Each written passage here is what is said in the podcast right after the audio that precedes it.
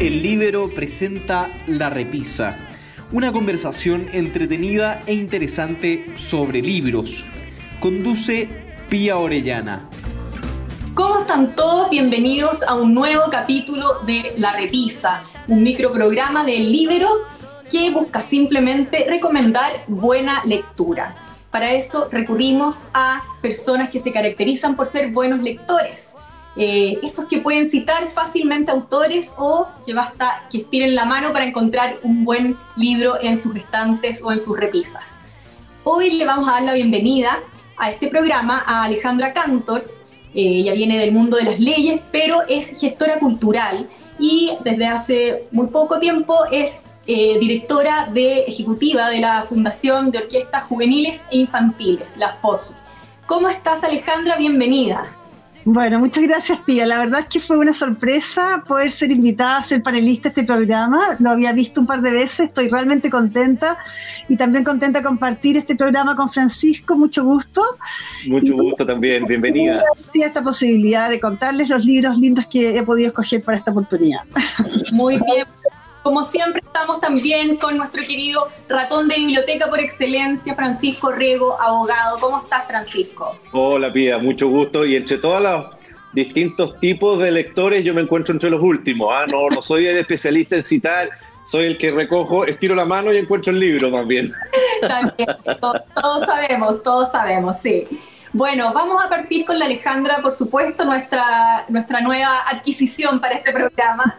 Eh, Alejandra, ¿qué nos traes, para hoy? Quiero partir eh, contándoles que me entusiasmó mucho el que varios de los panelistas han, propuesto maridajes. Entonces pensé que si este es el mes del padre, el mes de junio, si bien ya se han citado libros en homenaje al padre, eh, me encantaría proponerles este maridaje que significa ver desde distintas ópticas un, un libro que apela al mensaje que un padre le hace a un hijo y por otro lado el homenaje que le hace el hijo a ese padre que ya no está, que partió porque fue asesinado. Este libro es un ensayo, no es una novela, es un ensayo de este filósofo español.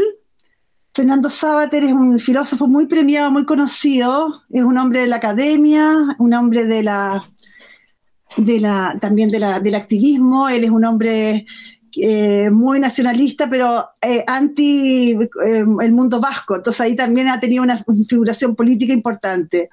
Sin embargo, este libro lo escribe en 1991 para su hijo, su único hijo Amador, que tenía en ese entonces 15 años, con un objetivo muy sencillo. No, no quiero aburrirte con todo lo que yo sé, pero quiero enseñarte lo mínimo que sé para que sepas lo importante que el mensaje que te quiero dar. Y este libro, con la excusa de escribírselo a su hijo en ese contexto, termina escribiéndolo a todo el mundo, a todos. Es un libro que, que me gusta mucho por lo que significa el mensaje en lenguaje sencillo, cotidiano, para dar estas enseñanzas tan, tan hermosas que significan hacerse responsable de uno mismo, de su quehacer. La verdad es que eh, te hace esas preguntas, le hace esas preguntas, pero no se hace esas preguntas y un libro que nos hace preguntas es un libro siempre fascinante porque tiene muchas lecturas, lecturas para los jóvenes, lectura para los adultos. Y yo lo he regalado muchas veces pensándole el contexto porque a mis, a mis sobrinos que se gradúan del colegio o los amigos de mis amigos que también se reciben de, sus, de sus carreras, yo creo que estos de los libros que un joven debería leer, pero también los adultos. Muchísimas gracias, Alejandra. Vamos a ir con Francisco a ver qué maridaje nos trae hoy. En esta ocasión me he querido enfocar en lo que para mí son las, las eh, el, género que a mí más me agrada, que es el tema de las novelas históricas. Y traigo dos novelas eh, que son de historia militar o, historia naval. Y el primero que quisiera comentar es eh, una novela fascinante, realmente fascinante, que es Aníbal. Aníbal es un libro, ¿no es cierto?, de David eh, Durham, o Durham, eh, escritor americano, norteamericano, estadounidense. Y, eso, esta es una novela realmente fascinante sobre la historia de este general cartaginés, ¿no es cierto?, Aníbal Barca, y la lucha entre los romanos y los cartagineses el, el siglo II antes de Cristo. Eh, y ustedes recordarán, Aníbal ha sido siempre una figura que ha sido venerada, por así decirlo, por los estrategas militares, porque ha sido uno de los más grandes o mayores estrategas militares en la antigüedad. Y, en este caso particular es una novela que va reproduciendo paso a paso toda esta, eh, por así decirlo, epopeya o campaña épica que fue eh, avanzar desde la península ibérica para llegar a atacarlos a los romanos en, la, bota, ¿no es cierto? En la, en, la península italiana, por así decirlo. Y, va, como te digo, paso a paso, eh, haciendo todo el recorrido, las batallas, eh, las victorias, las derrotas, porque es un libro que su autor no es que trate de, hacer de Aníbal el, gran triunfador y ídolo, sino que lo retrata como una persona, no solo como general, sino que también como una persona de carne y hueso, y por lo tanto se destacan tanto sus derrotas como sus pérdidas. El autor hace un juego ahí muy interesante de este personaje frío, calculador, pero por otro lado un aventurero y un apasionado eh, completo por, su, por sus cosas. Eh, así que esto en resumen es eh, un apasionante retrato, diría yo, de la Odisea de Aníbal. De todas maneras, para los amantes de la historia y para los amantes del, del tema militar, esta es sin duda una novela que tienen que leer. Bueno, vamos entonces ahora con la Alejandra, la, segunda parte de su maridaje. El segundo libro eh, apela a, a, otro momento de la vida. Un poco, no sé, creo que se citó en, una, versión de la repisa de un par de veces atrás, las cartas al padre de Kafka. Y quizás apela un poco a lo mismo, apela a hacer las paces, apela a consolarse, apela a, a cómo un hijo le hace un homenaje a un padre que, que parte y que él admiraba y que, como dice en las primeras páginas, lo amaba con amor animal, lo amaba más que a mi madre. Aquí, aquí lo dice, es, fantástico, el, amor que un hijo pueda tener a ese nivel, ¿cómo lo describe? Em, Héctor Abad Facholince, El olvido que seremos. Colombiano, autobiografía, novela, novela autobiografía. Eh, está, escrita con, con amor, con pasión, como, son esos libros que tú los tomas y no los y los terminas ese en, el, en, el, rato. No es porque seamos ratones de biblioteca, sino que porque realmente hay libros que fluyen muy rápido y este es uno de esos. En él, Héctor Abad hace un homenaje al padre 20 años después que él ha sido asesinado por un sicario en Medellín, siendo un médico activista de los derechos humanos, un médico comprometido con los pobres y comprometido con las políticas públicas de salubridad de los años 60 y 70 en esa Colombia, donde no habían veredas, donde no había alcantarillado, donde finalmente la higiene y la salubridad hoy día que lo tenemos tan vigente con, la pandemia, eh, estaban muy al debe. Quizás otro, otro hecho que quiero destacar es cuando al padre lo matan y finalmente pueden recuperar las cosas del padre y enterrarlo y, hacer el, funeral.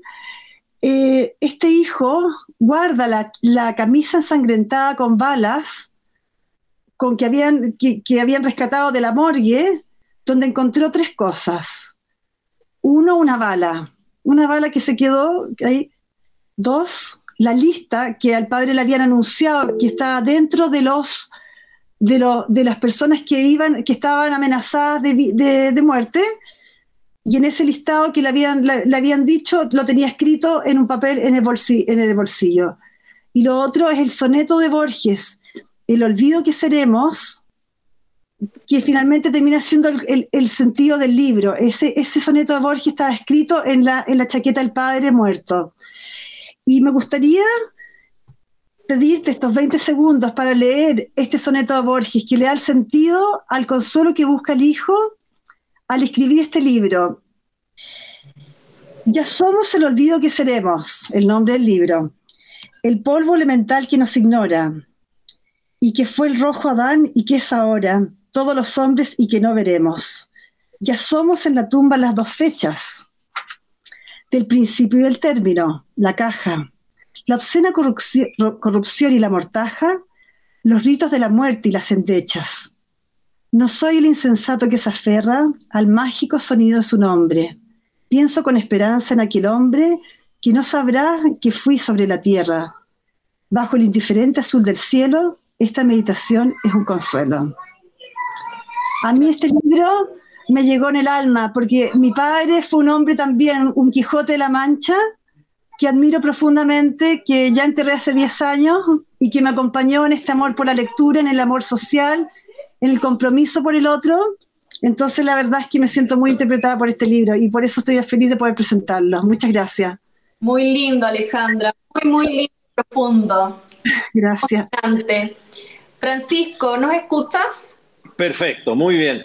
Bueno, el segundo libro es un libro que es más bien para aquellos que les gusta la historia naval eh, y es Capitán de Mar y Tierra. Aquí sí estamos frente a una saga de distintos libros, por así decirlo, relacionados con lo naval, eh, de este autor Patrick O'Brien, británico. Narra, por así decirlo, eh, la vida en una corbeta de la Armada Inglesa de la flota del almirante Nelson ¿ah? en el siglo XIX, mm. en la guerra contra Napoleón, eh, y cuyo capitán era el señor Jack Aubrey.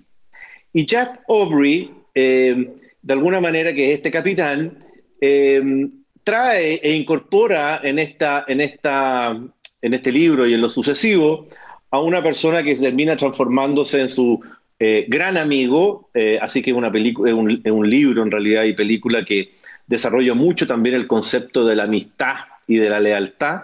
Y esta dupla, eh, este dúo dinámico es el que se repite en esta saga de los distintos libros del autor.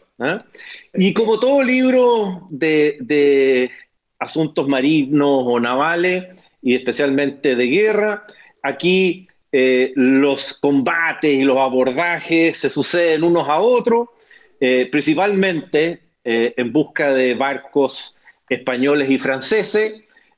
muchos en esa época eran para combatir, otros eran para saquear y hacerse del botín, por lo tanto hay, su cosa bélica y no tan bélica o tan ética probablemente. así que, y en esta a veces el capitán y este barco, eh, al igual que en el libro anterior, gana sus batallas, gana sus encuentros, en otros los pierde y en otros simplemente huye.